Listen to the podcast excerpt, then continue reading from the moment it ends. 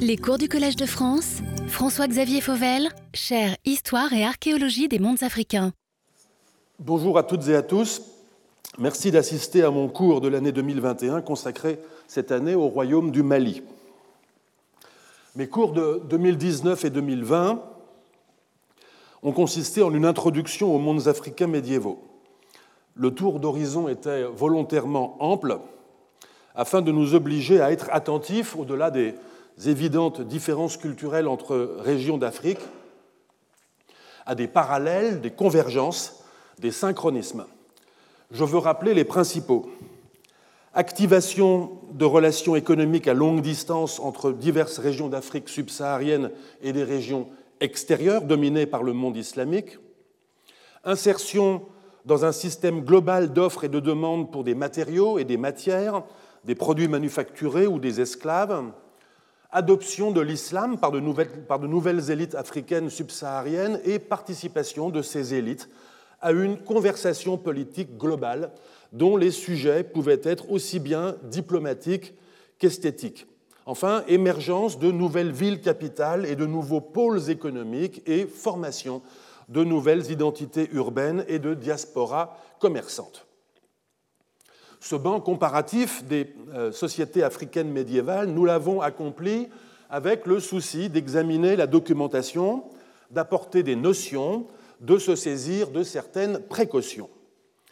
Davantage sans doute que la mise en connexion des sociétés africaines avec un ailleurs en quelque sorte déjà médiéval, c'est ce banc comparatif interne à l'Afrique qui, faisant saillir un certain régime de connaissances, nous a permis de caractériser la façon africaine d'être partie prenante d'un Moyen Âge global.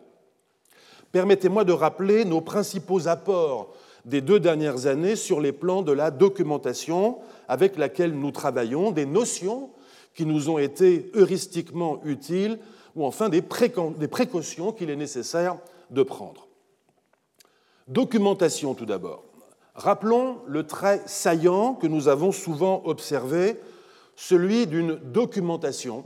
Je veux dire par là l'ensemble des matériaux que nous employons pour produire le récit historique, que ces matériaux soient écrits, matériels ou encore immatériels.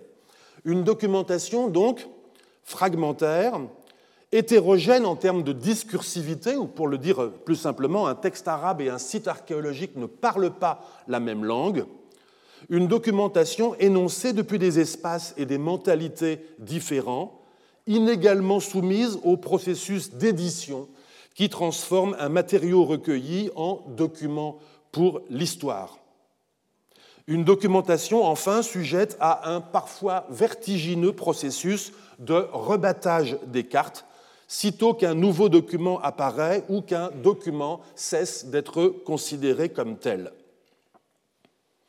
Certes, la documentation qu'établissent et dont se servent les historiennes et les historiens n'est jamais infinie, c'est même ce manque qui définit notre travail d'historien. Mais du moins, cette documentation est-elle souvent appréhendable comme une quantité de documents plus ou moins stables à travers le temps récent de l'historiographie moderne et de son avenir prévisible?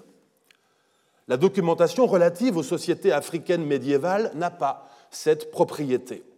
Nous travaillons sous la dépendance, j'allais dire sous l'épée de Damoclès, des découvertes encore à faire. Nos hypothèses ne peuvent donc pas se contenter d'être à peu près justes dans la mesure présente des sources disponibles. Elles doivent aussi prévoir de ne pas être faussées d'avance par les autres scénarios historiques que rendront possibles les documents bientôt découverts. Souvenez-vous du cas du royaume de l'Ifat en Éthiopie, in extremis localisé dans l'escarpement du Rift à la faveur d'une découverte archéologique, alors que nous étions tentés de décider une fois pour toutes ou bien que ce royaume était situé ailleurs, ou bien qu'il serait introuvable.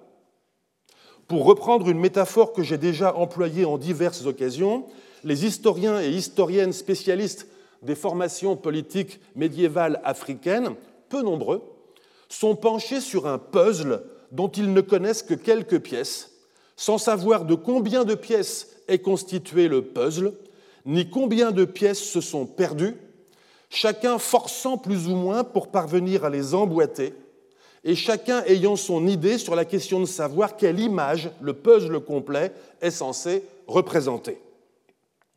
Certaines ou certains, vous le savez, sont tentés de voir dans cette situation un déficit d'historicité des sociétés africaines.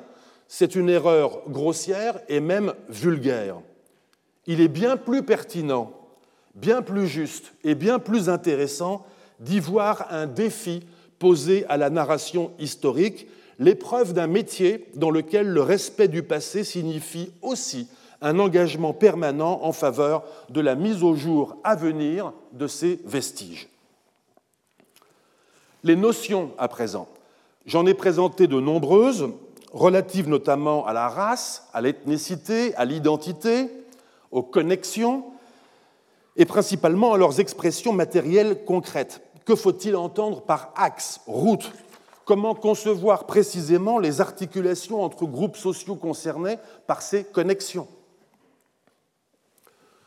Une notion que j'ai beaucoup développée l'an dernier et dont nous allons prolonger l'utilisation cette année parce qu'elle est en quelque sorte l'outil méthodologique dont je me dote pour vous parler du Mali médiéval, est la notion d'État courtier, de formation politique courtière. Cette notion, accouchée elle aussi à la faveur de la comparaison entre formation politique de la Corne de l'Afrique, de la côte est-africaine et du Sahel, nous a permis de cerner un dispositif commun de fonctionnement au sein de formations politiques très différentes les unes les autres. Diverses sur le plan culturel, bien sûr, diverses également sur le plan du rapport au territoire qu'ont entretenu ces puissances politiques, qu'elles soient des cités-États insulaires ou des royaumes exerçant une hégémonie spatiale plus ou moins vaste et pouvant d'ailleurs être de type impériale, comme c'est le cas du Mali, nous allons le voir. Mieux, cette notion de courtage que j'ai employée pour décrire le dispositif de mise en présence des partenaires économiques sous le contrôle des pouvoirs qui tentent d'exercer un monopole sur cette activité tout en invisibilisant leur rôle, s'est révélée, je crois, étonnamment productive. Elle nous a en effet permis d'appréhender une récurrence et d'en comprendre la logique celle de l'action de ces pouvoirs sur des seuils écologiques, à l'interface entre des sociétés, des réseaux commerciaux ou des bassins économiques. Cette notion, c'est un autre avantage, permet également de fournir une explication à ce qui doit toujours aussi être expliqué, à savoir les échecs de la recherche. Si nous, sommes en manque de tel ou tel site, ce n'est peut-être pas qu'il a été irrémédiablement perdu, ce n'est peut-être pas non plus en raison de la nature supposément élusive ou déceptive des vestiges africains, c'est peut-être plus simplement que nous sommes en panne de cadres théoriques, d'hypothèses attestées et d'expériences de terrain. En l'occurrence, nous n'avons pas toujours cherché sur les seuils. La faute en incombe à un réflexe que nous avons, nous les historiennes et historiens, qui consiste à chercher les lieux du pouvoir au cœur des sociétés, là où le pouvoir sur ces sociétés est le plus susceptible de s'exercer. Ce n'est pas une mauvaise idée en soi. Je veux dire qu'il y a de bonnes raisons de chercher les centres politiques dans les centres géographiques. On est fondé à le faire quand il s'agit du royaume de France ou du royaume chrétien d'Éthiopie, dont les capitales respectives, au XVe siècle, déambulent respectivement dans la vallée de la Loire et sur le haut plateau du Shoah. Mais ce même réflexe peut s'avérer trompeur dès lors que ce que nous cherchons n'est pas tout à fait l'espace où le pouvoir s'exerce sur les sociétés qui lui reconnaissent sa légitimité, mais plutôt les manifestations d'un pouvoir en tant qu'il organise à son profit l'articulation entre la société qu'il domine et les autres sociétés. Cette attention au seuil pourra-t-elle, dans le cas du Mali, s'avérer prédictive, c'est-à-dire nous permettra-t-elle d'émettre une hypothèse valable au sujet de la capitale impériale? C'est ce que nous verrons. Précaution enfin. Je n'ai cessé de m'y employer le plus souvent sans les énoncer explicitement, mais en les pratiquant devant vous. Elles ont essentiellement trait à la façon dont la documentation est établie, éditée, interprétée. J'applique ces trois, ces trois, principes à toute euh, documentation, qu'elle soit écrite, matérielle ou immatérielle. Et j'attache de l'importance au point de vue que cette documentation représente ainsi qu'aux points de vue qui n'y sont pas représentés, c'est-à-dire les pièces du puzzle qui nous manquent. C'est par cette prise en compte des points de vue manquants que j'ai proposé d'interpréter les récits embrouillés relatifs aux régions de provenance de l'or, ou encore les anecdotes complaisantes sur les cannibales de l'arrière-pays des États courtiers, non pas comme les signes d'une inévitable circulation de fantasmes, mais comme les indices de l'agentivité de ces pouvoirs africains. Une agentivité en l'occurrence narrative, mais qui prenait également des formes que nous avons repérées en de multiples occasions, jusque dans les types de vaisselles de prestige importées de Chine ou d'Égypte.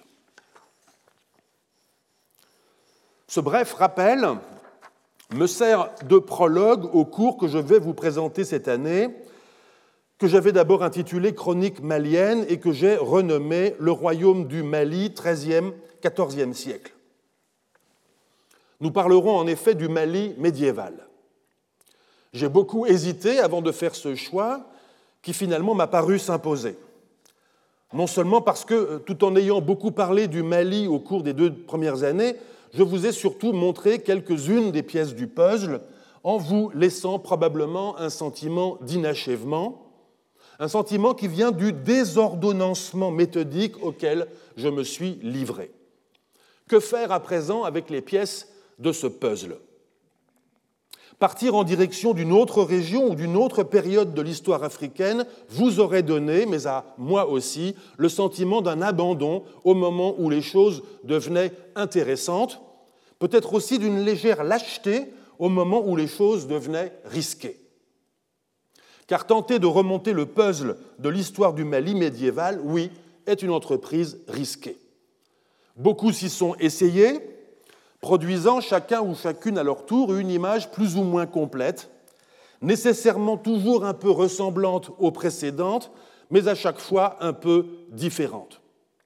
Une image où néanmoins toujours se laissent repérer des forçages de pièces qu'on hésite malgré tout à retirer de l'image car le risque serait de bouleverser le reste, le reste de l'assemblage, de s'attirer les critiques de celles et ceux qui voudraient que chaque détail de l'image produite et de chacune des images successivement produites soit vraie en même temps que les autres. Ce que je vous propose cette année, ce n'est pas de me suivre aveuglément dans la reconstitution d'une image finie, mais de m'accompagner dans la reconstruction de certaines parties du puzzle, celles que je crois les plus solides. Mais il y a eu une autre motivation derrière ce choix du Mali pour mon cours de cette année, une motivation que je dois confesser ma propre fascination pour le Mali médiéval. Une fascination qui m'accompagne depuis les premiers cours que j'ai donnés sur ce sujet à l'Université de Paris I il y a 25 ans, qui a guidé mes quelques publications que j'ai faites au sujet du voyage d'Ibn Battuta ou d'autres sources sur le Mali médiéval, qui a créé l'incitation à effectuer une mission à Niani en Guinée avec Bertrand Hirsch à l'invitation de quelques collègues guinéens, qui a également inspiré la republication de quelques travaux de l'historien français Yves Persson, que nous avons réalisé avec Claude-Hélène Perrault, et qui n'a enfin cessé au cours des années d'aiguillonner mes lectures et relectures sur le sujet. Il y a eu et il y a d'excellents spécialistes internationaux de l'histoire du Mali, au Mali actuel, en Europe, aux États-Unis. J'utiliserai et citerai les travaux de ces collègues le moment venu. Je n'hésite pas à dire que je ne fais pas partie des spécialistes identifiés du Mali médiéval, n'ayant ni la compétence des éditions de textes arabes, ni l'édition, ni l'expérience d'avoir collecté des traditions orales en Afrique de l'Ouest, ni celle d'avoir réalisé des fouilles au Mali actuel. Mais je revendique une certaine connaissance des puzzles, un goût prononcé pour celui-ci en particulier, et une expérience que je crois unique de frustration et d'échec dans la reconstitution de ce puzzle-ci, autant d'éléments qui me qualifient tout spécialement pour tenter de le refaire devant vous avec peut-être à la clé la satisfaction de quelques assemblages de pièces qui ne marcheront pas trop mal. Pour celles et ceux qui s'étonneraient de voir écrit le nom Mali avec un accent, je rappelle que je place un circonflexe sur le A de Mali afin de distinguer le Mali médiéval avec un accent de la République du Mali d'aujourd'hui. Il n'y a pas de continuité du nom entre le Mali médiéval et l'actuel Mali, pas plus qu'il n'y a de continuité du nom entre le Ghana médiéval et l'actuel Ghana, pas plus qu'il n'y a dans l'un et l'autre cas de continuité dans la construction du territoire et de l'État. En outre, et même si le Mali médiéval impérial s'étendait sur de larges régions du Mali actuel, d'autres pays, comme la Mauritanie, le Sénégal ou la Guinée, pourraient avoir des prétentions historiques à se recommander du Mali médiéval, voire du cœur même du Mali médiéval. C'est tellement vrai que les Maliens ont été déshabitués à penser que la capitale impériale du Mali médiéval puisse être située dans leur pays sentiment que nous serons peut-être amenés à corriger. J'ai bien dit peut-être.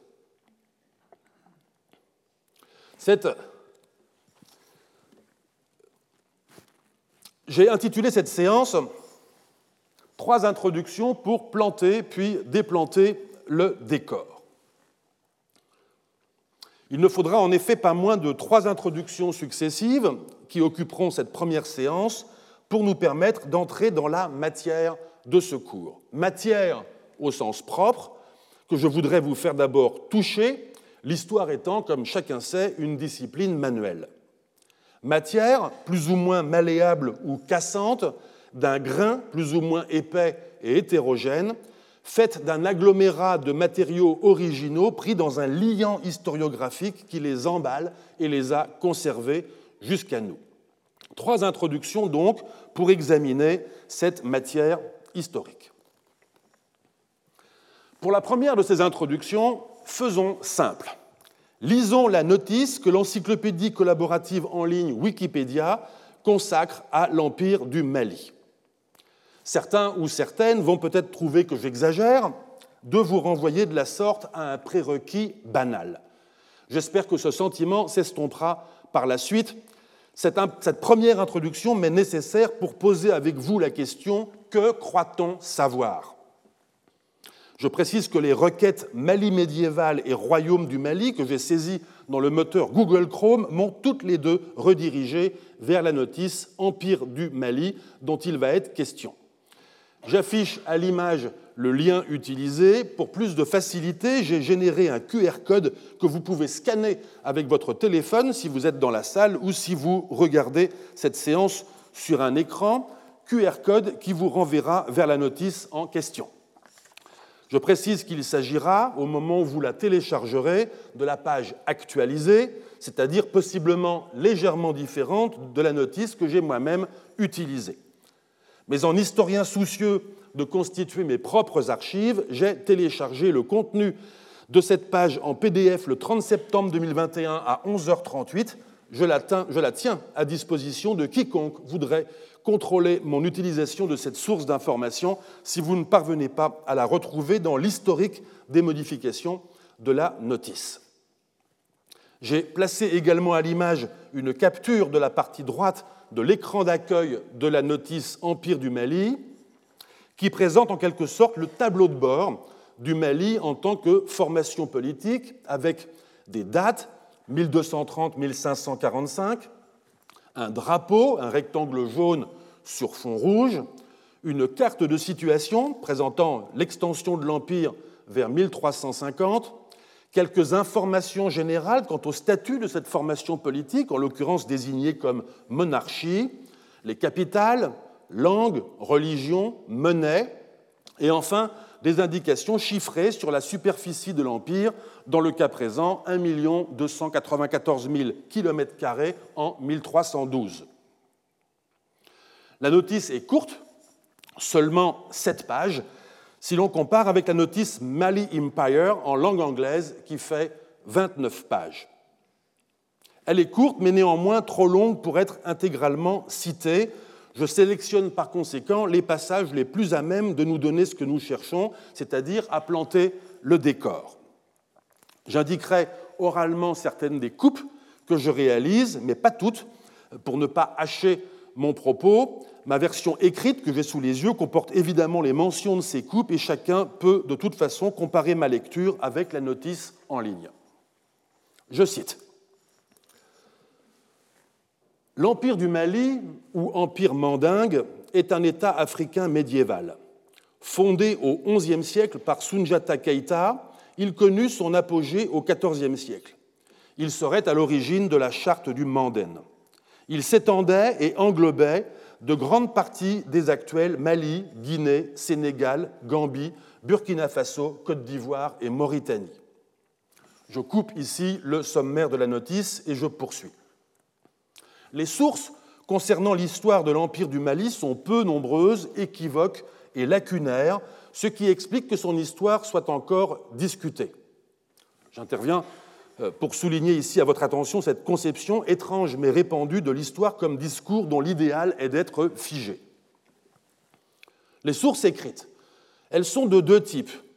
Les sources écrites extérieures, les seules jusqu'au XVIe siècle, et des sources écrites locales à partir du XVIe siècle, qui émanent des cercles lettrés de la boucle du Niger.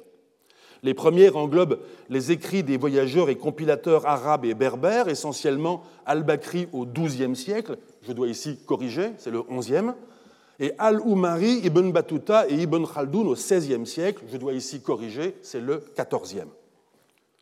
Les secondes sont le Tariq el-Soudan et le Tariq el-Fetash, qui apparaissent après la conquête de l'Empire Sonrail par les Marocains et qui traitent un peu du Mali.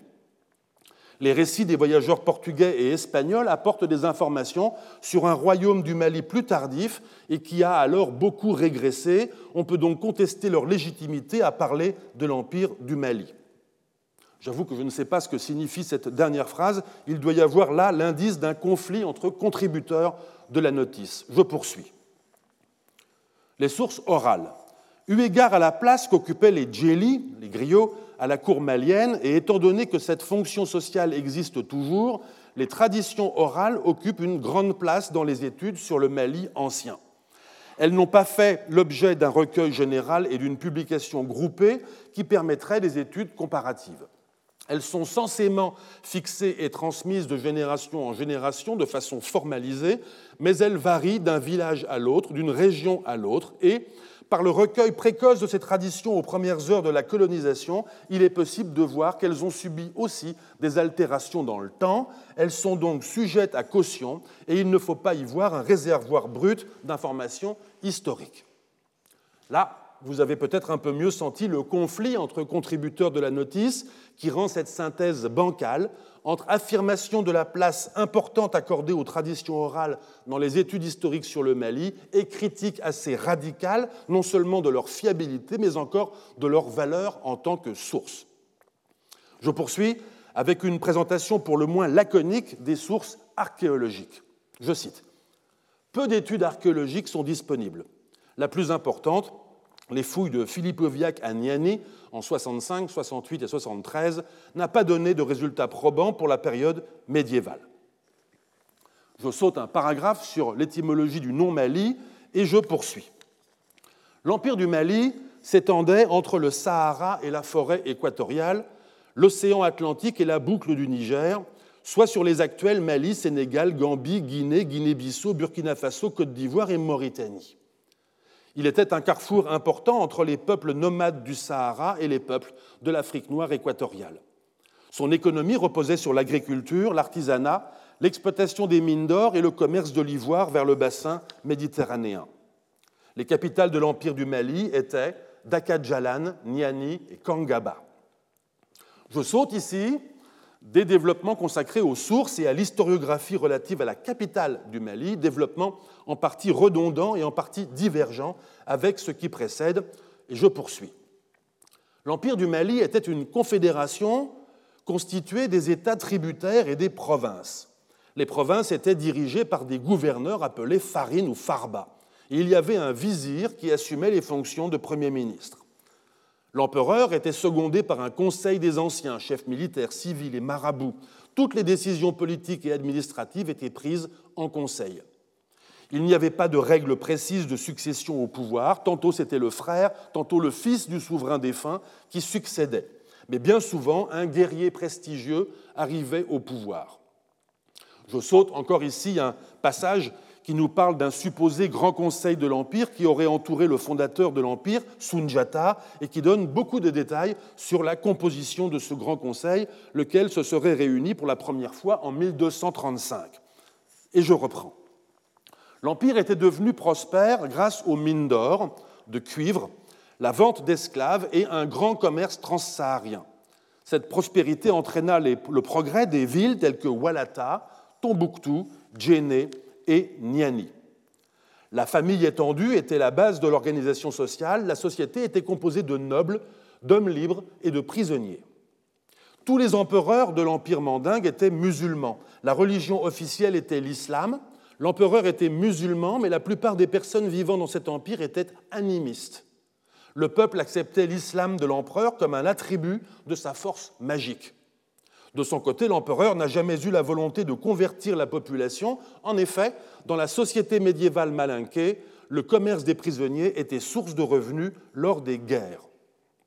À nouveau, je suis obligé de confesser que je ne suis pas très sûr de comprendre la dernière phrase, qui a l'air de supposer que l'empereur conservait ses propres sujets dans la religion traditionnelle, appelée ici animisme, afin de pouvoir y faire de prisonniers, c'est-à-dire, je suppose, des esclaves. Il y a là un enchaînement d'arguments, on l'a vu l'an dernier à propos de la provenance des esclaves, dans lequel chaque argument pose problème. La dernière rubrique de la notice, étrangement séparée du reste, s'intitule Histoire. Je dis étrangement car, s'agissant d'une formation politique située dans le passé, toutes ces facettes, y compris l'économie ou encore la question de la capitale, sont nécessairement sujettes à un examen rétrospectif qui s'appelle l'histoire. Cette rubrique Histoire se décompose en cinq sections, consacrées respectivement et chronologiquement aux origines, à Sunjata Keita, le fondateur, aux successeurs de Sunjata Keita, à Kankou Moussa, il s'agit du sultan Moussa, et enfin aux successeurs de Kankou Moussa et au déclin de l'empire du Mali. Je ne vais pas tout citer, je puise les passages les plus significatifs en étant obligé de faire de nombreuses coupes. La région du Mandingue ou Mandé était divisée en trois provinces dirigées par les clans malinqués. À la fin du XIIe siècle, règne sur le Mandingue Naré Maran Konate, père de Sunjata Keita. Il a pour résidence Dakadjalan. Au nord, Sumaoro Kante, roi du Soso, conquiert les petits royaumes voisins au XIIIe siècle et constitue une armée très disciplinée. Voulant contrôler les mines d'or, Sumaoro Kante attaque le Mandingue. En difficulté devant les attaques de Sumaoro Kante, les Malinqués font appel à Sunjata Keita. Selon la tradition racontée par les griots, Sunjata Keita serait né handicapé et ce n'est que tard qu'il aurait pu marcher. Vers 1230, il devient roi et il réunit les clans malinqués. Il aurait organisé une armée composée de 10 000 cavaliers et de 100 000 fantassins et entrepris la guerre contre le roi du Soso. Après plusieurs batailles, c'est vers 1235 que Sundiata Keita vint l'armée de Sumaoro à Kirina. Sundiata Keita conquiert alors tous les royaumes de la région qu'il unifie pour former l'empire du Mali. Il établit la capitale de l'empire à Niani. Après ces conquêtes, le règne de Sunjata Keita est connu pour être une époque de paix, de prospérité et de liberté. L'Empire du Mali regroupait alors des populations issues de différentes ethnies. L'ethnie dominante était les Malinké. Sunjata Keita meurt vers 1255 mystérieusement. Je saute ici des passages narratifs qui sont le simple développement d'une liste de rois ayant succédé à Sunjata Keita, assortie de dates de règne que je place à l'image.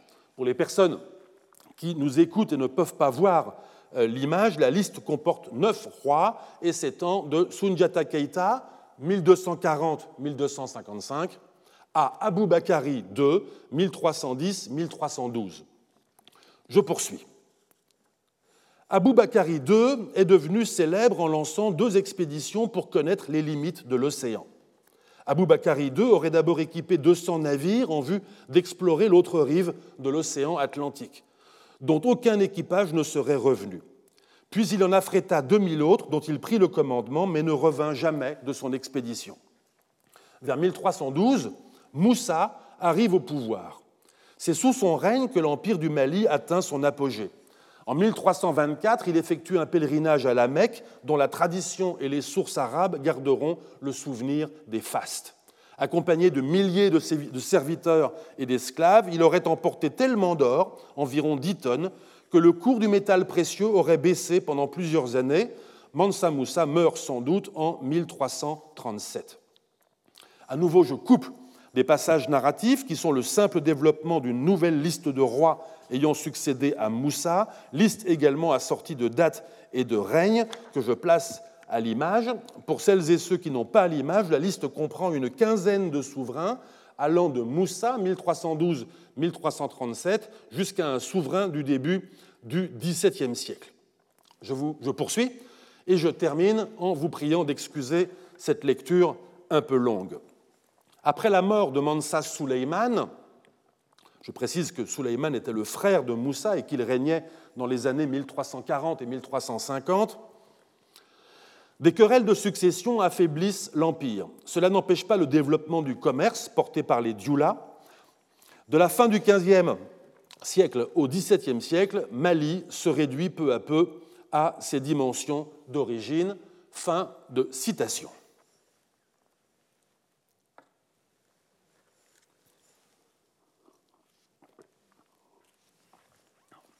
Cet affaiblissement du royaume est illustré par une nouvelle carte je vous montre à gauche euh, et à droite, illustrant, euh, montrant le rétrécissement du royaume du Mali vers 1530, carte que je place en vis-à-vis de celle illustrant le royaume à son apogée à gauche deux siècles plus tôt.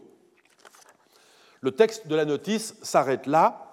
La suite comporte les habituels rubrique d'une notice Wikipédia, à savoir une bibliographie qui comporte ici une vingtaine de titres, une liste de liens connexes renvoyant vers, vers d'autres notices Wikipédia, en l'occurrence celles qui concernent l'Atlas catalan euh, ou encore Ibn Battuta, deux liens externes, dont un qui n'est pas accessible en ligne, et enfin une quinzaine, 16 pour être précis, de références citées en note. Ici s'achève la première introduction de ce cours. Mais ne partez pas, car je vous en ai réservé deux autres. Deuxième introduction. Il y aurait bien sûr un pénible paradoxe à ce que, faisant l'effort d'assister en présence ou à distance à un cours du Collège de France, vous soyez euh, rétribué de cet effort par la lecture, même abrégée, euh, d'une notice Internet que chacun peut lire depuis son appartement parisien ou depuis une salle de cours à l'université d'Abidjan en Côte d'Ivoire ou d'Abomey-Calavi au Bénin. J'en profite pour euh, saluer les collègues qui se reconnaîtront. Il n'y a même pas besoin que presque tout soit faux dans cette première introduction pour que le paradoxe soit frustrant. Vous n'êtes pas là pour ça et moi non plus. J'avais néanmoins besoin de cette première introduction pour essayer de comprendre pourquoi. Je veux dire par suite de quelle histoire de l'histoire du Mali Et surtout comment Presque tout est faux dans ce que je viens de vous raconter. Car presque tout est faux en effet. Faux de différentes façons, c'est-à-dire ou bien pas tout à fait exact, ou bien trop et faussement précis, ou bien pas généralisable sur l'ensemble de la période, ou bien vrai à condition que, ou bien possible mais pas prouvé, ou bien carrément erroné. Presque tout est faux, au-delà bien sûr d'une ambiance, j'allais dire d'une couleur locale, géographique et ethnique ouest-africaine, d'une périodisation ample centrée sur l'âge d'or du XIVe siècle et d'une trame événementielle incarnée par quelques personnages comme Sunjata, le fondateur, Abou Bakari, le malheureux sultan perdu en mer, Moussa, l'empereur qui dépensa des tonnes d'or au Caire, et son frère Soulaïman, après qui l'empire déclina. Comprenez-moi bien, il n'y a pas de sarcasme dans mon approche visant à critiquer ou à déconstruire une narration produite de façon collaborative par de multiples contributrices et contributeurs, généralement bien intentionnés à l'égard de l'histoire africaine, une narration qui a le mérite d'être accessible à un grand nombre et presque gratuitement si l'on est doté d'un accès Internet et d'un ordinateur ou d'un smartphone. Pas de sarcasme donc, mais plutôt la volonté de comprendre une particularité durable et agaçante des savoirs relatifs, à l'Afrique quand ils entrent enfin dans les savoirs communs, aux côtés, par exemple, toujours pour prendre mes exemples dans Wikipédia, de la notice Empire carolingien, formation politique contemporaine du royaume de Gao en ses débuts, ou encore de la notice Maison de Valois, lignée qui a donné des rois de France et dont les deux premiers représentants, Philippe VI et Jean II, sont presque exactement contemporains de Moussa et de Soulaïman. En parlant d'un pseudo-récit durable et agaçant, je veux parler de ce mélange d'approximation ou de fausses précisions dans les dates, les lieux, les noms, de focales injustifiées sur tel ou tel événement ou supposé système d'organisation, comme ce Grand Conseil de l'Empire, de libéralité dans les caractérisations ethniques des individus et des collectifs, de projection dans le passé de données actuelles, de cohabitation d'informations parfaitement incompatibles les unes avec les autres, ou encore d'interprétations qui proviennent d'états historiographiques parfois plus que centenaires. Pourquoi faisons-nous cela? Je veux dire, pourquoi lisons-nous des notices Wikipédia ou d'autres narrations de ce type qui ont pu être produites de différentes façons, mais pas par des chercheurs ou des chercheuses compétentes? Je le fais aussi, je l'admets. Je le fais quand j'ai besoin de me figurer le halo historique autour d'un personnage, d'un événement, d'une formation politique dont j'ignore tout. Cette connaissance par halo m'est le plus souvent suffisante. Il me suffit en effet de savoir que, euh, l'empire Kushan, contemporain du royaume d'Aksum en Éthiopie à la fin de l'Antiquité, était grossièrement situé en Afghanistan, au Pakistan et dans le nord-ouest de l'Inde actuelle. Mais le problème commence lorsque j'ai besoin d'un peu plus de précision. Je voudrais me contenter du décor et ne jamais me fier aux détails, tels que les sources utilisées par la notice, les raisons supposées de s'y fier, les dates précises, les localisations, ou encore la superficie exacte de tel ou tel royaume en kilomètres carrés en 1312. Mais où finit le halo et où commence le détail? Comment doser ma confiance dans ce que je lis?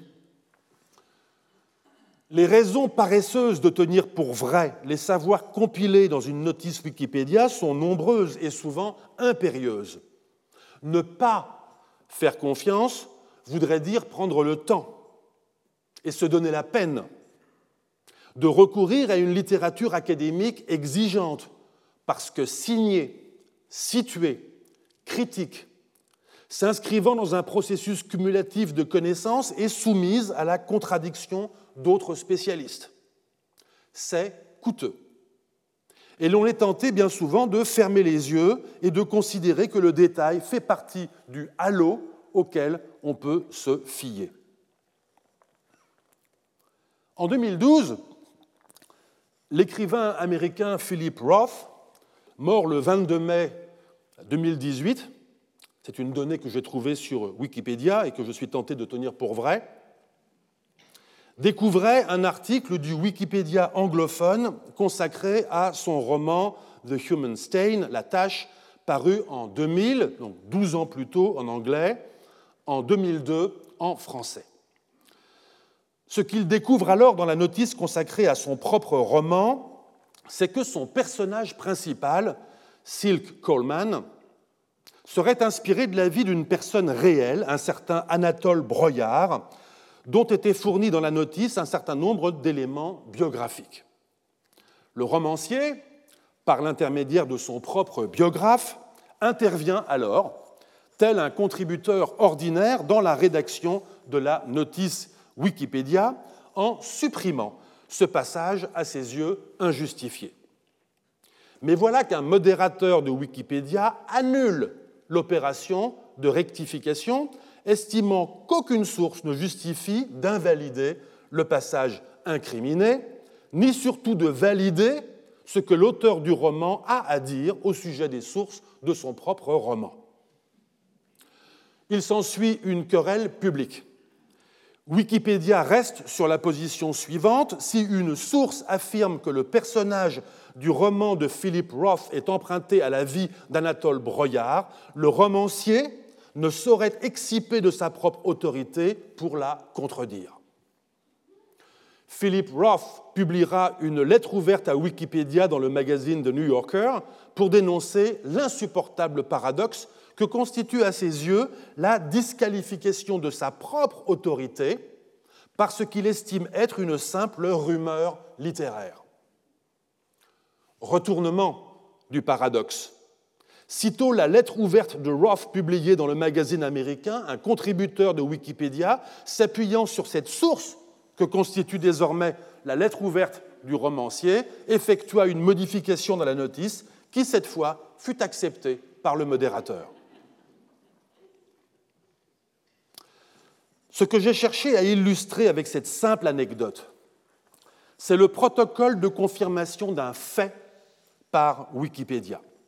Ayant une ambition encyclopédique et pédagogique tout à fait respectable, ce média collectif s'est doté de règles d'ailleurs très précises. On y décèle une distinction entre source primaire, c'est-à-dire un document original, et source secondaire, c'est-à-dire un discours élaboré sur la foi de documents et d'autres sources secondaires.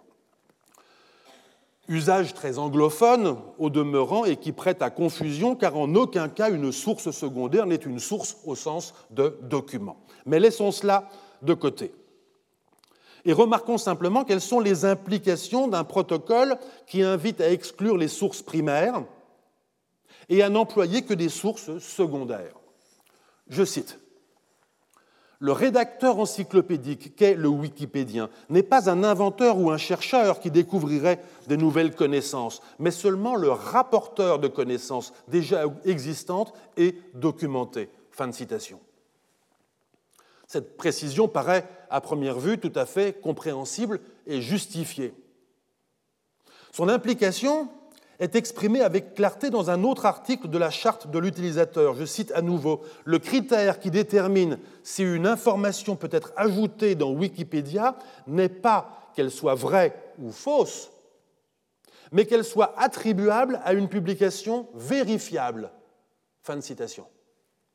Entre nous, je ne suis pas sûr que le rédacteur ou la rédactrice de cette phrase ait bien pris la mesure épistémique de cette recommandation, eu égard à la disjonction qu'elle opère entre le vrai et le vérifiable. Quoi qu'il en soit, citez vos sources, recommandation stricte et sage de l'encyclopédie collaborative, a donc un sens qui entre en conflit avec l'injonction qui est faite aux historiennes et historiens, ou même aux journalistes, de citer leurs sources. Une source, dans le cas d'une contribution dans Wikipédia, est une narration ayant en premier lieu la vertu d'être disponible, c'est-à-dire vérifiable dans le langage de Wikipédia. En second lieu, celle d'être validée par sa réitération publique, c'est-à-dire fiable dans le langage de Wikipédia. C'est là que le protocole de Wikipédia diverge de celui d'une encyclopédie classique, c'est-à-dire une œuvre qui confie la rédaction de ces articles à des auteurs et autrices qui assument, situent, signent et datent leur contribution. Ces auteurs et autrices ne sont donc pas uniquement inféodés à des savoirs disponibles et publiquement réitérés. Il ne leur est pas interdit de s'appuyer sur des documents ou des études non disponibles au public. Et elles peuvent même proposer une narration plus vraie que ce qu'est l'état public des savoirs. Car c'est bien de cela qu'il s'agit. On peut le formuler par cette question à quelles conditions un savoir public est-il vrai? Ou, pour le formuler avec davantage de précision, à quelles conditions un état de savoir communément accessible à des contributeurs non professionnels collaborant les uns avec les autres reflète-t-il un état de savoir qui approche celui du milieu spécialisé? À cette question que je pose, Wikipédia répond, je cite encore sa charte de l'utilisateur. Si une information a été reprise et ou étudiée par une source secondaire, il y a de grandes chances que cette information soit encyclopédique, le contraire faisant douter de son acceptabilité dans Wikipédia. Fin de citation. En d'autres termes, une information est sans doute vraie si elle est suffisamment publique. Critère qui n'est certes pas complètement hors de propos. Après tout, c'est bien en faisant ce même pari sur la fiabilité d'un savoir public que nous consultons nous-mêmes l'encyclopédie en ligne et que nous faisons confiance au halo de vérité que nous rencontrons. Bien sûr, reconnaît Wikipédia, que je cite encore, ce critère n'est pas infaillible. On a envie de dire bien vu. Wikipédia ne nous dit pas pourquoi, à ses yeux, ce critère n'est pas infaillible, mais on est obligé de lui donner raison. Car, j'y reviens, tout est diversement faux dans la notice Empire du Mali que nous avons lue. À quoi cela tient-il? Cela tient au présupposé que nous venons d'entreapercevoir au sujet du caractère suffisamment public d'un savoir. L'idéologie implicite qui préside en effet à l'existence et au fonctionnement de l'encyclopédie collaborative est que les actions individuelles, ajout, repentir, correction, insertion validée ou invalidée, référence à de nouvelles sources, les actions individuelles de contributeurs et contributrices non spécialistes produisent, par leur effet cumulatif, une somme de savoir supérieure. Plus vraie parce que moins soumise à l'erreur individuelle, plus objective parce que moins dépendante d'une situation donnée, à ce que serait un article produit par un seul auteur ou une seule autrice, même spécialiste. Nous reconnaissons cette idéologie sous-jacente qui promeut et promet un marché de la connaissance sans autre médiation que celle de modératrices qui actionnent des protocoles minimaux de validation. Cette idéologie, c'est celle de la main invisible qui, dans d'autres secteurs de la société, vante les bienfaits de la dérégulation, de la compétition obéissant uniquement à des règles mécaniques, et enfin de la contestation des instances d'autorité, fussent-elles intellectuelles. Wikipédia, écrivait récemment un commentateur américain, c'est le néolibéralisme appliqué à la connaissance. Je ne discuterai pas plus avant ce point, qui n'est pas mon propos, mais soulignerai seulement que le mécanisme, autorégulateur de la main invisible, qu'on lui reconnaisse ou non des vertus, n'est censé fonctionner qu'à la faveur du nombre. Il faut en effet des quantités suffisantes de biens en circulation pour que la foule rationnelle transcende la somme des comportements individuels soumis à l'ignorance. Mais que se passe-t-il lorsque les biens sont en quantité très limitée? En l'occurrence, lorsqu'un domaine de savoir comme l'histoire de l'Afrique est un domaine très restreint, qui n'a que rarement les moyens de verser les connaissances qu'il produit dans le domaine public. Lorsque les savoirs vérifiables, c'est-à-dire au sens de Wikipédia accessibles, sont de vieilles monnaies qui n'ont jamais été retirées de la circulation. Lorsque les savoirs les plus à jour n'ont que rarement trouvé un débouché public et sont restés des connaissances confinées aux universités, aux laboratoires, aux séminaires de recherche et aux colloques scientifiques. Je vous propose de l'observer en examinant une information particulière, une seule, rencontrée dans la première introduction. Cela nous permettra de comprendre à la fois d'où proviennent ces informations et comment elles sont fausses. Cette information que je vais étudier de près, c'est le dispositif de date. Pardon. Cette information que je vais étudier de près, c'est le dispositif de date relative à Sunjata, le personnage fondateur de l'Empire. Exprimé sous la forme de dates de début et de fin de règne, comme on peut encore le voir à l'image, Sunjata aurait régné de 1240 à 1255, si l'on en croit la table dynastique donnée par la notice Empire du Mali. Dans le texte de la notice, les dates sont cependant différentes ou épaissies. 1255, date supposée de la fin du règne de Sunjata, devient vers 1255 comme date de la mort du souverain. Quant à la date de début, 1240 dans la table dynastique, elle se déplace de quelques cinq années elle aussi quand il s'agit d'évoquer la façon dont Sunjata arrive au pouvoir, soit par suite d'un coup d'État contre Sumaoro, nous dit-on, survenu vers 1235, soit par suite de la bataille de Kirina contre le même Sumaoro, toujours vers 1235, tandis qu'un autre passage de la notice nous dit que Sunjata devint roi vers 1230.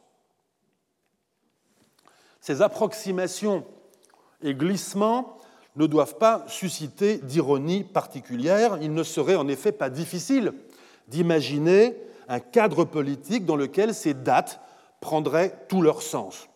Imaginons par exemple un prince légitimé par son camp vers 1230 qui enclencherait un coup d'État entériné par une bataille victorieuse vers 1235, le confirmant dans son pouvoir aussitôt ou bien quelques années plus tard. Nous aurions là, dès lors, quelques pièces du puzzle tenant ensemble de façon apparemment satisfaisante, dessinant de la sorte l'un des personnages centraux de notre puzzle Histoire du Mali. Mais d'où viennent exactement ces pièces du puzzle et tiennent-elles véritablement ensemble?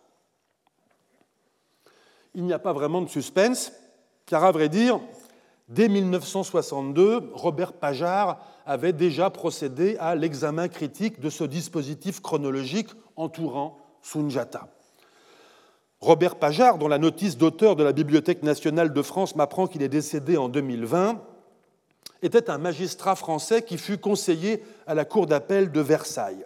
Mais, ancien élève de l'École nationale de la France d'outre-mer, il avait effectué une partie de sa carrière en Afrique, en l'occurrence six années dans la colonie du Soudan français, l'actuel Mali, avant l'indépendance en 1960 et quatre années dans la République de Haute-Volta après l'accession de ce pays à l'indépendance. Robert Pajard a publié de remarquables enquêtes de terrain qui dénotent, à mon avis, un authentique esprit historien, bien que son travail soit un peu oublié aujourd'hui.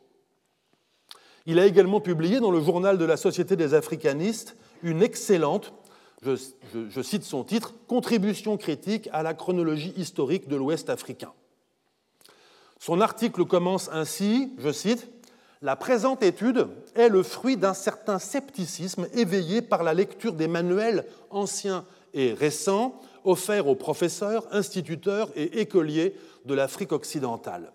Nos doutes ont porté de façon toute spéciale sur les précisions chronologiques dont fourmillent ces manuels et aussi quelques ouvrages de niveau supérieur qui se trouvent à la portée commune des lycéens et des étudiants. Fin de citation. Et de mentionner deux ouvrages comportant ces précisions chronologiques, euh, les précisions chronologiques à ses yeux suspectes, en particulier le classique Histoire des peuples de l'Afrique noire de Robert euh, Cornevin, paru euh, en 1960. Euh, je place les couvertures des ouvrages que je mentionne à l'image.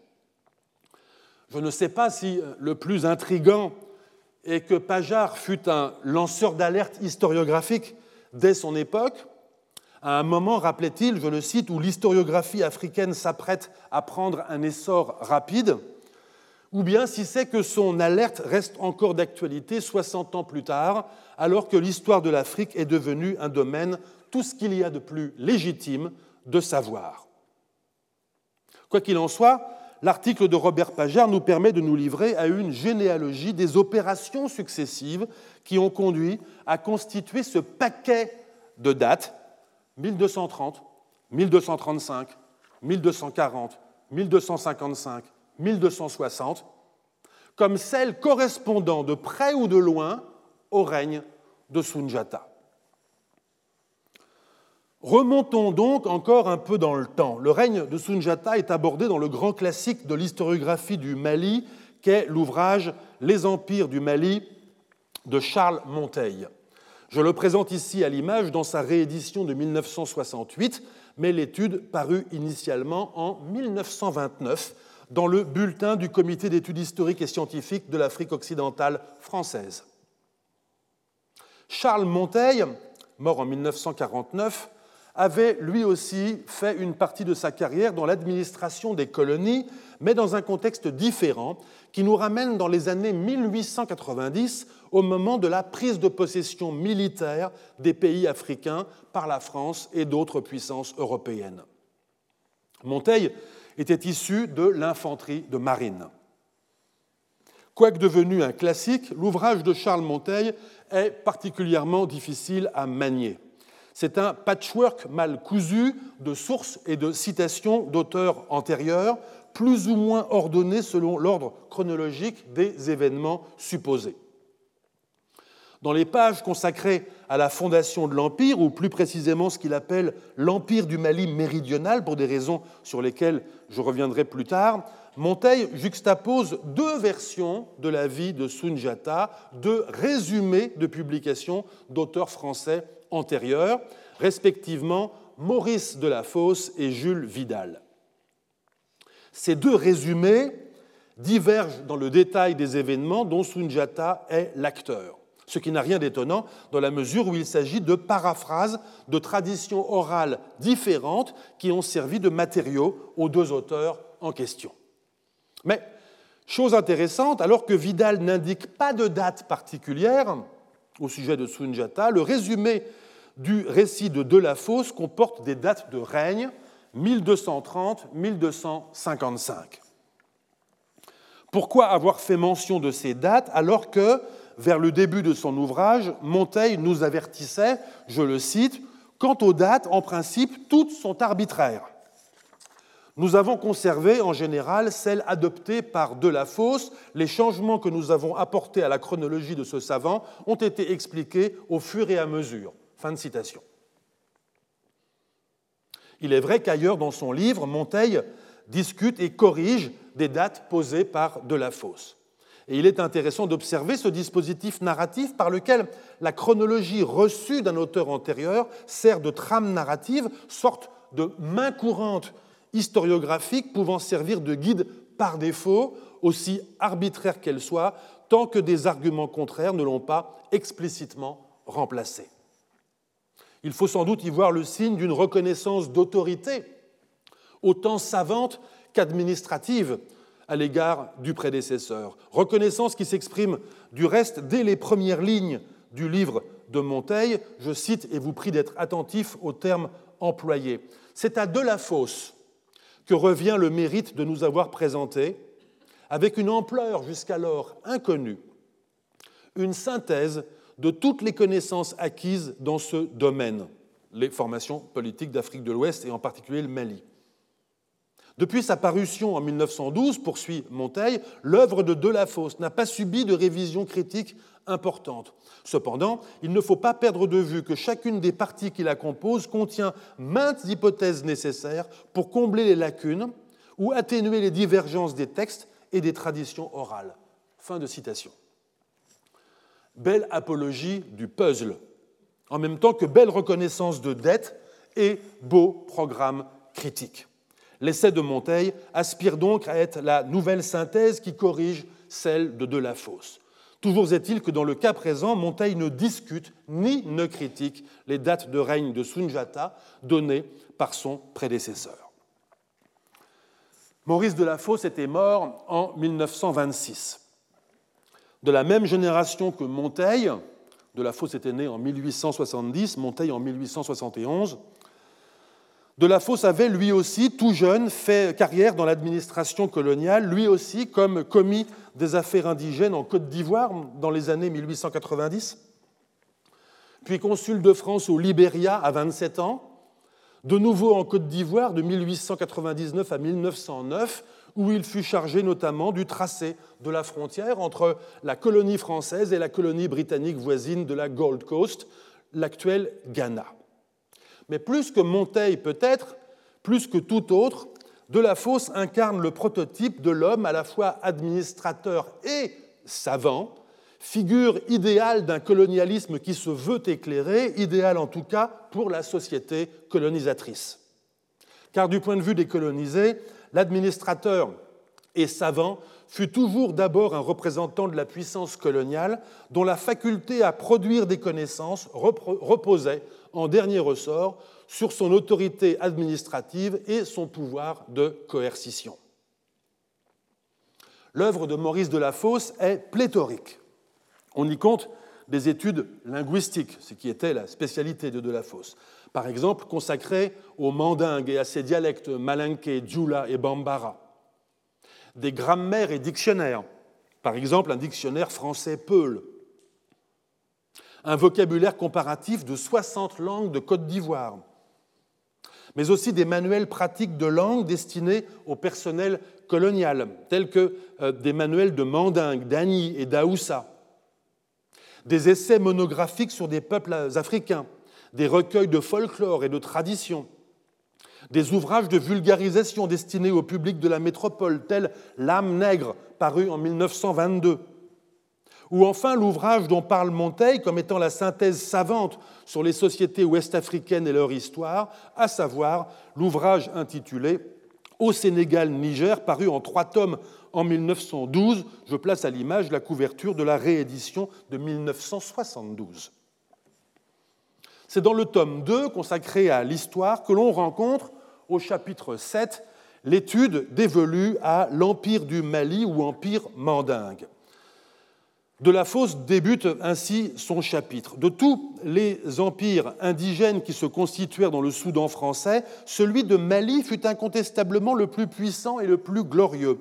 Si nous sommes moins documentés actuellement sur son histoire que sur celle de la dernière période de l'empire de Gao, qui a fait l'objet d'un précédent chapitre de son ouvrage, c'est simplement, poursuit-il, parce que nous ne possédons malheureusement pas d'annales écrites par un lettré du pays mandingue. Mais on peut espérer que l'on découvrira quelque jour une vieille chronique traitant spécialement de l'histoire du Mali, et l'on comprendra mieux alors la renommée dont a joui cet État auprès des Arabes et des Portugais. Fin de citation. La suite du chapitre est un récit très similaire dans sa forme à ce que sera celui de Charles Monteil 17 ans plus tard, un collage d'informations glanées à partir de sources fragmentaires, écrites et orales, datant du XIe au XVIe siècle, une compilation pratiquée avec un évident enthousiasme pour la découverte en train de se faire entre ses mains, mais sans remise en question de la validité de chaque fragment comme si la critique historique était interdite parce que chaque fragment était trop rare, trop précieux, parce qu'il était non pas un document parvenu jusqu'à nous à certaines conditions de transmission, mais une pépite de vérité.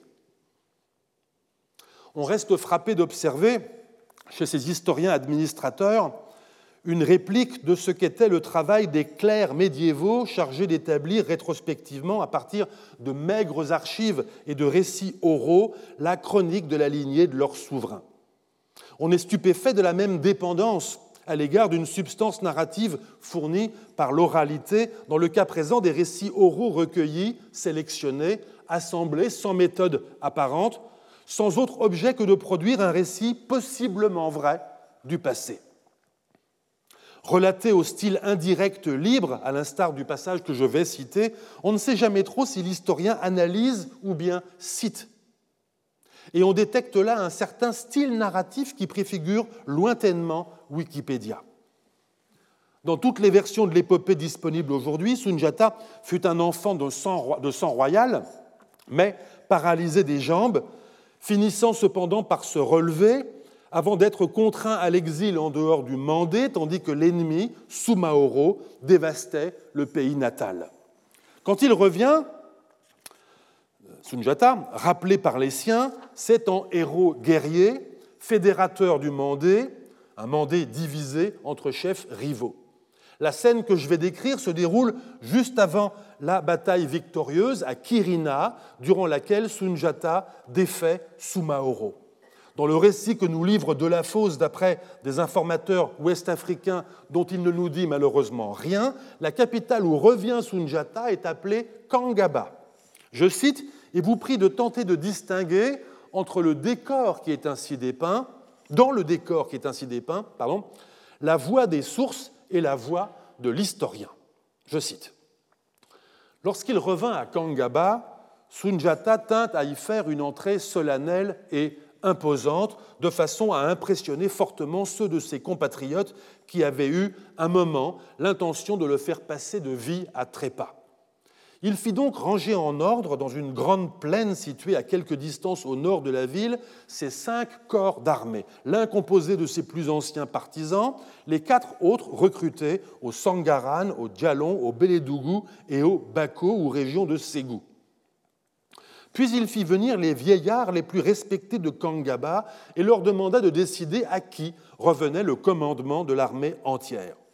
Le plus âgé des vieillards fit préparer du plomb fondu par un forgeron et dit Celui qui pourra plonger sa main dans ce plomb sera le chef de l'armée et du pays. Aucun des quatre commandants des corps d'armée étrangers n'osa mettre sa main dans le métal brûlant, mais Sunjata y plongea la sienne sans hésitation et l'en retira intact. Il fut alors acclamé comme chef unique par tous les guerriers et par les vieillards, et il entra à Kangaba à la tête de ses troupes. Parti en petit chef méconnu, il revenait en empereur. Fin de citation. À la question posée tout à l'heure, pouvez-vous distinguer la voix des sources et celle de l'historien? La bonne réponse est non, vous ne pouvez pas. De la Fosse situe cette scène. De la Fosse situe cette scène en 1234. L'entrée royale à Kangaba est le prélude à la bataille de Kirina un an plus tard, en 1235. Non content d'avoir unifié le Mandé, c'est-à-dire la région des Malinké, les personnes qui parlent le Malinké, et non content d'avoir vaincu et expulsé Sumaoro, Sunjata se lance à la conquête d'autres régions, notamment Ghana, dont il détruit la capitale de fond en comble, nous dit encore de la fosse, en 1240. Il fonde une nouvelle capitale, démobilise ses soldats, enseigne à ses vétérans devenus agriculteurs à défricher et à cultiver, et se consacre désormais à la prospérité du pays. Il est tué accidentellement par une flèche lors d'une fête donnée à la capitale en 1255, au terme d'un règne qui avait duré 25 ans et avait donc commencé en 1230. C'est de là, de ce texte de Delafosse en 1912, que, proviennent les dates qui, parfois avec quelques hésitations ou ajustements, ont percolé au travers du siècle passé jusque dans la notice Wikipédia. Mais comment de la avait-il connu ou établi ces dates? Il nous faut ici l'aide de Robert Pajard, que j'ai fait entrer tout à l'heure en guest star dans ma séance, sans véritablement lui donner de rôle à sa pleine mesure. Pajard s'est posé la question, et voici le résultat de son analyse, je le cite. De la fosse a placé la bataille de Kirina, remportée par Sunjata Keita sur Sumaoro, en 1235 et la prise de Ghana par Sunjata en 1240. Ces dates, nous dit Pajar, semblent résulter des raisonnements suivants. Primo, c'est au début de sa puissance que Sunjata a vaincu Sumaoro, donc en 1235. Deuxio, c'est après avoir affirmé son autorité au Mandé et autour du Mandé qu'il a pu entreprendre une, une grande campagne vers le nord, soit environ cinq années plus tard, en 1240. Fin de citation. Ce serait donc juste ça, une approximation par paquet de cinq ans, calculée depuis le début du règne. On pourrait accepter les dates de 1235 et 1240 en somme comme des approximations à cinq ans près, à condition toutefois que la date de début du règne de Sunjata soit assurément 1230. Pas de quoi fouetter un chat, diront certains. Mais comment de la fosse sait-il que le règne de Sunjata a commencé en 1230 À nouveau, c'est Robert Pajard qui nous aide à comprendre de quelle façon cette date s'est instituée. De la Fosse, comme tout le monde, a lu ses prédécesseurs, encore qu'il les a lus comme si les affirmations de ses prédécesseurs, des sources secondaires, selon la terminologie employée plus haut, étaient, comme les informations tirées des sources primaires, des pépites de vérité attendant d'être récoltées. Dans le cas présent, le prédécesseur est Louis-Gustave Binger, auteur d'un ouvrage intitulé Du Niger au golfe de Guinée par, les pays de Kong et le, pays de Kong et le Mossi, publié en 1892 en deux tomes. De la Fosse l'a lu, c'est d'ailleurs, sauf erreur de ma part, la seule référence, hormis quelques sources arabes, qui figurent parmi ces quelques notes de bas de page. Si Binger est parfois désigné par euphémisme comme un explorateur, il est d'abord un militaire de carrière qui participe, dix ans avant de la Fosse et Monteil, à la conquête des territoires ouest-africains par l'armée française. L'exploration, quand elle vise à produire des cartes, est une discipline ancillaire de la conquête coloniale. Pajard a retrouvé les précieuses pages de Binger qu'a sans doute lu de la fosse. C'est l'appendice 5 du volume 2, qui consiste en une chronologie de plusieurs dynasties ouest-africaines, dont celle du Mali. On y lit que Sunjata, que Binger appelle Marie Diara Ier, régna de 1235 à 1260, soit 25 ans. Encore que ces 25 années ont glissé de 5 années par rapport aux 25 années de Delafosse, qui indiquait 1230-1255. Sunjata, nous dit Binger, absorbe le royaume de Ganata et subjugue les Soso, le peuple sur lequel règne Soumaoro. Il eut pour successeur Wali Ier, qui fit le pèlerinage à la Mecque sous le règne du sultan Baybars. Il régna de 1260 à 1276. Nous sommes presque au terme de notre quête de la provenance de faits considérés comme fiables relatifs à la chronologie de Sunjata. Ces faits réitérés de livre en livre ont en réalité une double provenance qu'a déjà repéré Robert Pajard. L'indication au sujet de la durée du règne de Sunjata, 25 ans, vient de très loin. Elle est donnée par l'historien arabe Ibn Khaldoun dans les dernières années du XIVe siècle, qui précise tout de même que le roi du Mali régna 25 ans à ce qu'on rapporte. L'historien arabe avait, on le voit, des scrupules que n'eurent pas toujours les historiens modernes. C'est également Ibn Khaldoun qui indique que Wali, fils de Djata, prit le pouvoir à la mort de son père, qu'il fut un grand roi et qu'il accomplit le pèlerinage à la Mecque au temps du sultan Mamlouk Baybars. Mais si l'information au sujet de la durée du règne de Sunjata provient d'Ibn Khaldoun, les calculs sur ces dates de règne proviennent, eux, d'un explorateur moderne, allemand cette fois, Heinrich Barth. Barth savait très bien qui était Baybars, sultan d'Égypte et de Syrie, celui-là même qui avait stoppé l'avancée de l'Empire mongol à la bataille de Ain Jalut en Galilée le 3 septembre 1260. Barth attribue à Baybars les dates de règne 1259-1276, que l'on corrige aujourd'hui en 1260-1277. Wali, le fils et successeur de Sunjata, a donc pu effectuer son pèlerinage à une date située n'importe quand, entre 1260 et 1277. Mais par suite d'une erreur, l'information devient chez Barthes Wali fut sultan de 1260 à 1277 qui sont en réalité les dates de règne de Baybars. Pajard exonère Barthes et pense que l'erreur est celle de Binger, mais je crois pour ma part que l'erreur est bel et bien due à Barthes. Ces tables chronologiques, placées dans les annexes de son grand ouvrage en allemand publié à Gotha en deux volumes en 1857 et 1858, ne laissent pas de doute il indique 1259-1276 comme date du règne de Wali, à qui succède son frère, par conséquent, en 1276.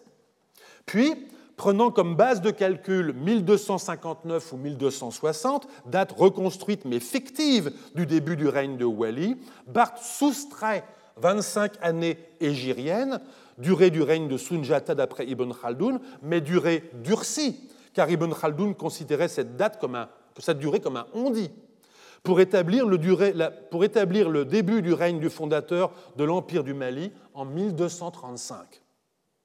Ainsi fut fixée la scansion chronologique 1235, 1260, 1276, qui encadre les règnes de Sunjata puis de son fils Wali. La suite de l'histoire peut être racontée en redescendant la généalogie. Binger, c'est tout à son honneur, avait lu Barthes, ce que n'ont pas fait ses successeurs. Binger était alsacien. Il avait fui à 15 ans l'annexion prussienne. Il lisait l'allemand et il fallait lire Barthes en allemand car les résumés et traductions publiés à l'époque n'ont pas repris ces annexes. C'est Pajard, encore une fois, qui a jugé utile de les rendre disponibles en français un siècle après la publication initiale.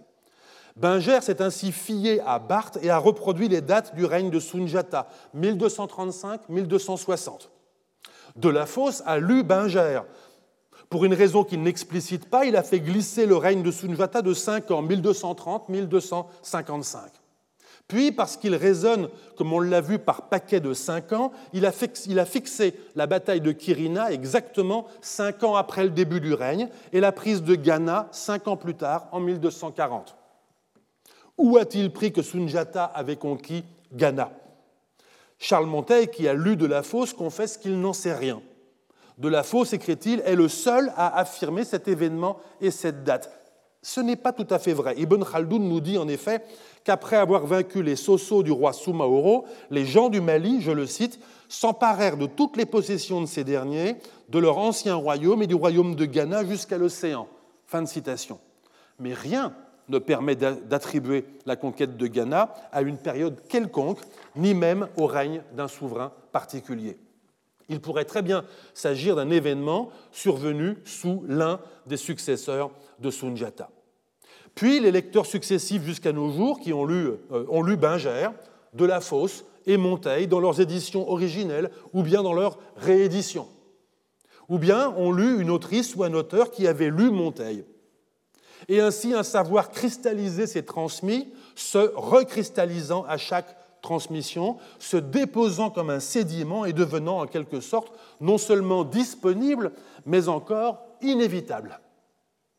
Entendez-moi bien, je ne suis pas en train de dire qu'il ne fallait pas lire, bien au contraire, qu'il ne fallait pas croire dans l'indispensable processus cumulatif de la connaissance, bien au contraire. Je dis simplement que si l'on sonde, comme je viens de le faire, le critère de la vérifiabilité dans le langage de Wikipédia, on découvre que ce savoir induré s'avère éminemment falsifiable. Cette deuxième introduction à mon cours sur le Mali n'a déjà que trop duré. Elle était faite pour vous montrer ce qu'il en coûte de déplanter un décor savamment planté. Un effort pénible que certains ou certaines trouveront nécessaire, d'autres inutilement décevant. Ce faisant, l'exercice m'a permis de remonter devant vous l'une des branches de la généalogie buissonnante de l'historiographie africaniste. Cette branche remonte à Heinrich Barth, né en 1821, mort en 1865, dont on ne peut que souligner l'importance capitale dans l'émergence de l'histoire sahélienne dans le domaine académique européen au milieu du XIXe siècle, émergence qu'a étudié l'historien finlandais Pekka Massonen, à qui j'emprunte quelques-uns des éléments qui suivent. Formé à Berlin par des maîtres tels que l'historien Jacob Grimm et le géographe Karl Ritter, Barth était déjà un voyageur expérimenté et polyglotte. Il avait effectué le tour complet à pied de la Méditerranée en 1845-1847, quand il fut invité à participer à une expédition britannique en Afrique centrale. L'expression Afrique centrale ne voulait pas dire alors Afrique centrale dans le sens euh, actuel, l'expression désignait les régions d'Afrique situées, vues depuis l'Europe, derrière l'horizon du Sahara. L'expédition, qui dura cinq ans, de 1850 à 1855, eut pour point de départ et de retour Tripoli, en Libye, et elle visita de vastes régions du Sahel central, entre la boucle du fleuve Niger et le lac Tchad. C'est ainsi qu'à la faveur de séjours dans plusieurs villes, Barthes eut accès je ne dis pas découvrit, car ces documents étaient évidemment connus des lettrés africains, eut accès à des documents historiques de toute première importance, notamment plusieurs chroniques du Kanem et du Borno qui étaient conservées à Kuka, l'actuel Kukawa, dans l'extrême nord-est du Nigeria à la frontière du Tchad, ou encore une chronique de Tombouctou, le Tariq es-Soudan, qu'il put consulter à Gwando, près de la cité de Sokoto, toujours au Nigeria actuel, dans l'extrême nord-ouest. D'autres manuscrits de ce texte, le Tariq es-Soudan, furent découverts ou copiés plus tard à Tombouctou lors de la conquête française ou durant euh, la période coloniale. C'est sur ces manuscrits que s'appuya l'édition postérieure du texte arabe et sa traduction en français par Octave Oudas, un orientaliste qui, soit dit en passant, était également le beau-père de Maurice de la Fosse.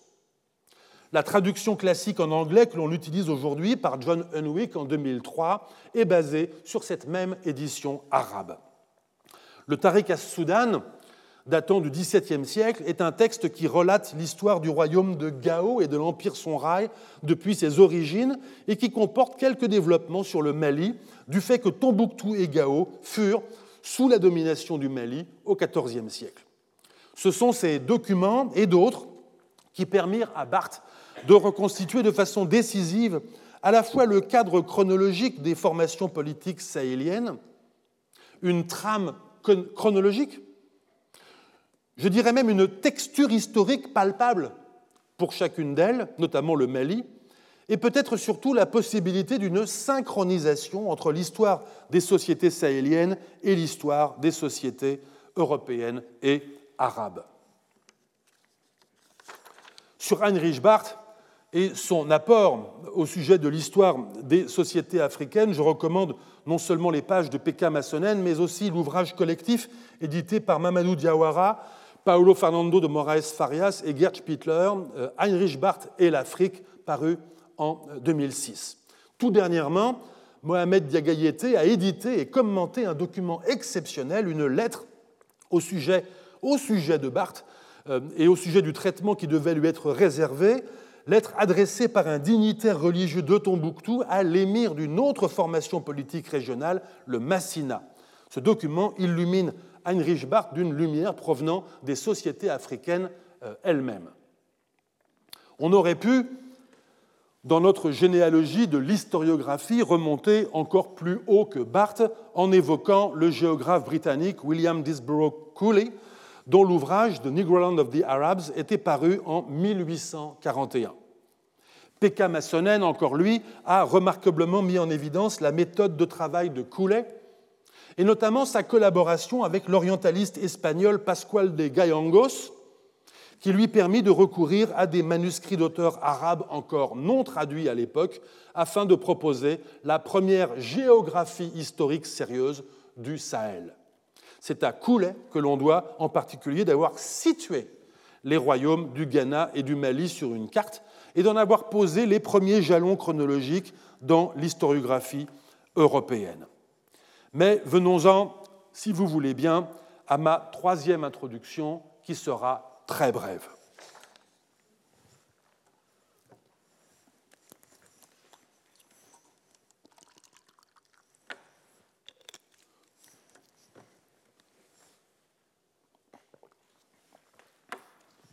Renonçant à déplanter méthodiquement le décor en préambule de mon cours, tâche qui finirait par nous épuiser, peut-être même par nous faire courir le risque d'une suspicion généralisée à l'égard des savoirs historiques africaniste, je déplace cette exigence critique dans les séances suivantes de mon cours et vous inviterai toutes les fois que nécessaire à des détours historiographiques. Cette seconde introduction servait simplement à cela, vous prévenir. Pour autant, je ne renonce pas aux dates, pas plus qu'aux personnages, aux lieux et aux espaces physiques, je ne renonce pas à la caractérisation économique et matérielle des sociétés, à celle des langues et des religions auxquelles adhèrent les collectivités et les individus. Je ne renonce pas non plus à la narration des événements lorsqu'il sera question de guerre, de naissance et de mort, de conversion et de pèlerinage, d'accession au trône. Je ne renonce à rien de tout cela. Mais je serai contraint de n'assembler que certaines parties du puzzle et de laisser les autres volontairement inassemblées. Nous serons capables de dire quel sultan fut Moussa, mais pas de dire précisément quelle collectivité malinquée voyait en lui son roi ou mansa légitime. Nous saurons dire et analyser ce qui se déroulait certains vendredis sous le règne de Suleiman à la capitale. Mais quant à savoir où était située cette capitale, il faudra d'abord démêler les pièces du puzzle qui ont conduit à penser où elle était et où elle n'était pas de Sunjata en acceptant de ne pas être faussement précis, il sera possible d'être tout à fait exact, à condition de nous en tenir à cette seule phrase que j'emprunte à Pajar, je le cite dans sa manière remarquablement concise et juste, chaque mot compte, Sunjata vivait très probablement dans la première moitié du XIIIe siècle. Fin de citation. Mais en ce qui concerne Abou Bakari II ou Abou Bakr II, dont nous avons brièvement fait connaissance avec la notice Wikipédia, c'est-à-dire l'homme censé avoir régné de 1310 à 1312, il aura un rôle que nous examinerons. Nous assemblerons à son sujet une partie du puzzle que nous déferons avant de la refaire différemment. En tout cas, Abou Bakari II n'est jamais parti en mer, et ce n'est donc pas lui qui n'est pas revenu. Nous verrons cela dans la prochaine séance. Pour finir, permettez-moi de revenir un instant sur cette métaphore du puzzle que j'ai employée à plusieurs reprises durant cette séance et que je continuerai d'employer dans la suite de mon cours. Comme toute métaphore, elle est approximative. Elle n'illustre que de loin le travail auquel je vous invite. L'une de ses limites est que Contrairement aux jeux auxquels chacune ou chacun peut s'adonner pour son divertissement, surtout en période de confinement forcé, le puzzle dont nous parlons n'a pas de bord. Car nous parlons évidemment de sociétés continues qui connaissent toujours leurs voisines, d'individus qui voyagent plus ou moins loin, de nappes culturelles, les ethnicités, les pratiques matérielles, les adhésions politiques, les revendications d'autorité qui ne font que se tuiler temporairement les unes les autres. En outre, le royaume du Mali est une formation politique qui se laisse appréhender, qui doit être appréhendée, comme c'est toujours le cas en histoire, à différentes échelles. Celle du Mandé, les pays de langue malinquée, celle de l'espace mandingue plus vaste, celle encore plus vaste de l'ensemble politique culturellement hétérogène que des souverains du Mali ont contrôlé entre, le milieu du XIIIe et la fin du XIVe siècle. Par conséquent, contrairement à ceux et celles qui savent s'y prendre avec les puzzles en repérant d'abord les pièces qui ont des côtés droits, nous n'avons pas la ressource, même purement conventionnelle, d'un territoire bordé ou bien d'une entité culturelle immobile et reconnaissable à travers le temps, ou bien encore, ou bien encore d'un domaine historiographique clos. C'est la raison pour laquelle j'assume de travailler sur les parties les mieux analysables dont je décide de faire le centre du tableau, à savoir les institutions du Mali impérial. Ce choix nous permettra d'effectuer quelques assemblages de pièces que je crois robustes autour des questions de succession et de souveraineté, d'empire et de chefferie, de vassalité, de dispositifs de légitimation du pouvoir, de religion, de cérémonie et de pèlerinage, ou encore d'urbanité. Par conséquent aussi, je revendique d'écarter du tableau les périodes antérieures au XIIIe et postérieures au XIVe siècle d'examiner avec vous telle ou telle pièce du puzzle avant de la reposer en dehors du tableau parce que je ne sais pas d'où elle vient ni ce qu'elle représente. Ou bien parce que les pièces de ce puzzle ont été mélangées avec les pièces d'autres puzzles. Ce faisant, nous apporterons des réponses à quelques questions importantes. De quoi Sunjata est-il le nom? Comment peut-on être Mansa et sultan? Comment Mansa, comment, Mansa Moussa est-il arrivé au pouvoir? Pourquoi, à l'époque de Suleiman, le frère de Moussa, les masques sortaient-ils sur la place publique devant le palais royal les jours de prière musulmane? Et peut-être même vous proposerai-je, dans la dernière séance de cette année, une hypothèse de localisation de la capitale du Mali. J'ai bien dit peut-être. Je vous remercie. Retrouvez tous les contenus du Collège de France sur www.colège-2-france.fr.